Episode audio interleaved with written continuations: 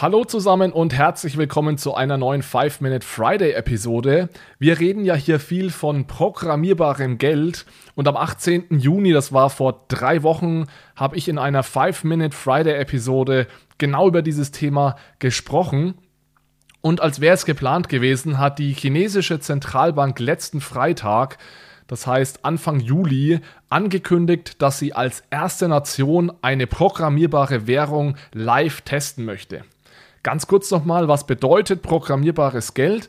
Das bedeutet im Endeffekt, dass man diesem Geld gewisse Eigenschaften mitgibt, die beispielsweise die Nutzung dieses Geldes einschränken. Also ist nur ein Beispiel von vielen, man kann da natürlich noch viel mehr machen, aber ich glaube, das Beispiel, das ich vor drei Wochen gebraucht habe, war, dass man beispielsweise dieses Geld dann nur noch für Nahrungsmittel ausgeben kann. So weit weg war ich da auch gar nicht von dem, was die Chinesen jetzt machen, denn dieser digitale programmierbare Yuan in China kann jetzt nämlich nur für U-Bahnen, Busse oder zum Ausleihen von Fahrrädern genutzt werden. Das Testgebiet für das Ganze ist Chengdu, das ist die Hauptstadt der Provinz äh, Sichuan. Und äh, wie immer wird dieses Geld als oder per Lotterie an die Bürger verteilt. Das ist jetzt, glaube ich, schon der zehnte oder elfte Test mit der chinesischen CBDC. Es werden hier insgesamt 12 Millionen Yuan an 100.000 Bürger verteilt. Das entspricht rund 1,85 Millionen US-Dollar. Es erhält also jeder umgerechnet 18,5 US-Dollar. Ja, wie wird das Ganze genau umgesetzt?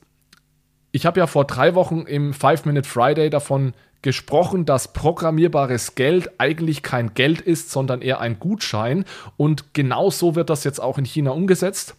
Man muss sich zwar noch diese offizielle App für den digitalen Yuan herunterladen, um an dieser Lotterie teilzunehmen, aber im Gegensatz zu den vorherigen Tests ist es jetzt nicht so, dass man diesen digitalen Yuan dann bekommt und auf diese App ausbezahlt bekommt und dann für alles nutzen kann, sondern man bekommt diesen digitalen Yuan auf, direkt auf in der App für Busse und Bahnen und in der App für den Fahrradverleih ausbezahlt und dort fungiert er als eine Art Coupon. Also die App für Busse und Bahnen heißt zum Beispiel Tia Futong und die App für den Bikeverleih heißt Maituan. Und direkt in dieser App bekommt man dann also einen Coupon im Gegenwert von 18,5 US-Dollar. Das reicht natürlich in den meisten Fällen jetzt nicht für ein Monatsticket oder ähnliches, weswegen man dann den Rest des Betrags mit den ganz normalen, in Anführungszeichen, digitalen Yuan aus der offiziellen App bezahlen muss.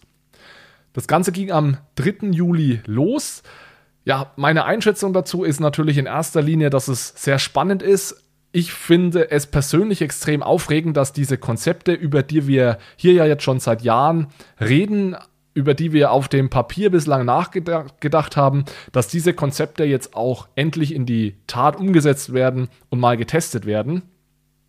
Aber äh, cum grano salis, wie die Lateiner sagen, äh, man muss das auch immer alles mit etwas Vorsicht genießen. Ja, es muss klar sein, dass programmierbares Geld ein Gutschein ist und kein Geld und dass wir niemals unser normales Geld vollständig mit diesem programmierbaren Geld ersetzen dürfen. Ja, ansonsten könnte rein theoretisch der Herausgeber des Geldes, was in diesem Fall natürlich die Zentralbank ist oder im Endeffekt dann ja der Staat, zu 100 Prozent bestimmen, was wir mit diesem Geld machen.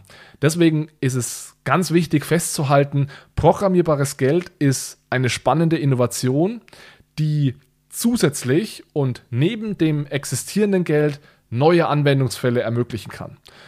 Beispielsweise ist dieses programmierbares Geld, programmierbare Geld, wie wir jetzt in China sehen, eine sehr effektive und elegante Art und Weise, Zuschüsse zum öffentlichen Nahverkehr zu bezahlen.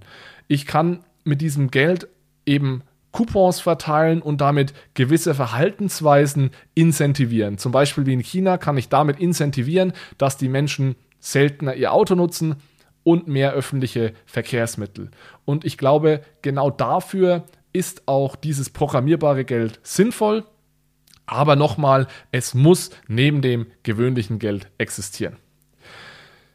Ein letzter Kommentar noch, den ich hier sehr wichtig finde, ist, so richtig skalieren und großflächig umsetzen lassen sich diese Anwendungen mit programmierbarem Geld am allerbesten und einfachsten, sobald man auch mal eine digitale ID hat, die dann auch sicherstellt, dass jeder Bürger nur eine Wallet hat, in der dieses programmierbare Geld dann auch genutzt werden kann.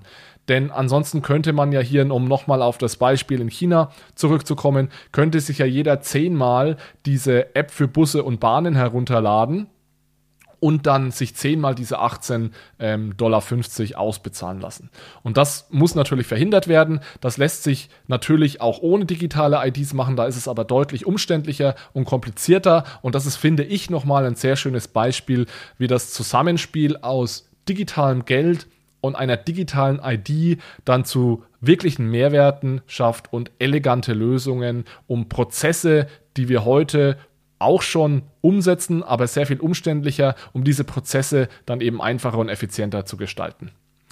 So viel mal dazu. Heute tatsächlich mal nahe an den 5 Minuten beim 5 Minute Friday. Ich wünsche euch ein schönes Wochenende und dann bis zum nächsten Mal.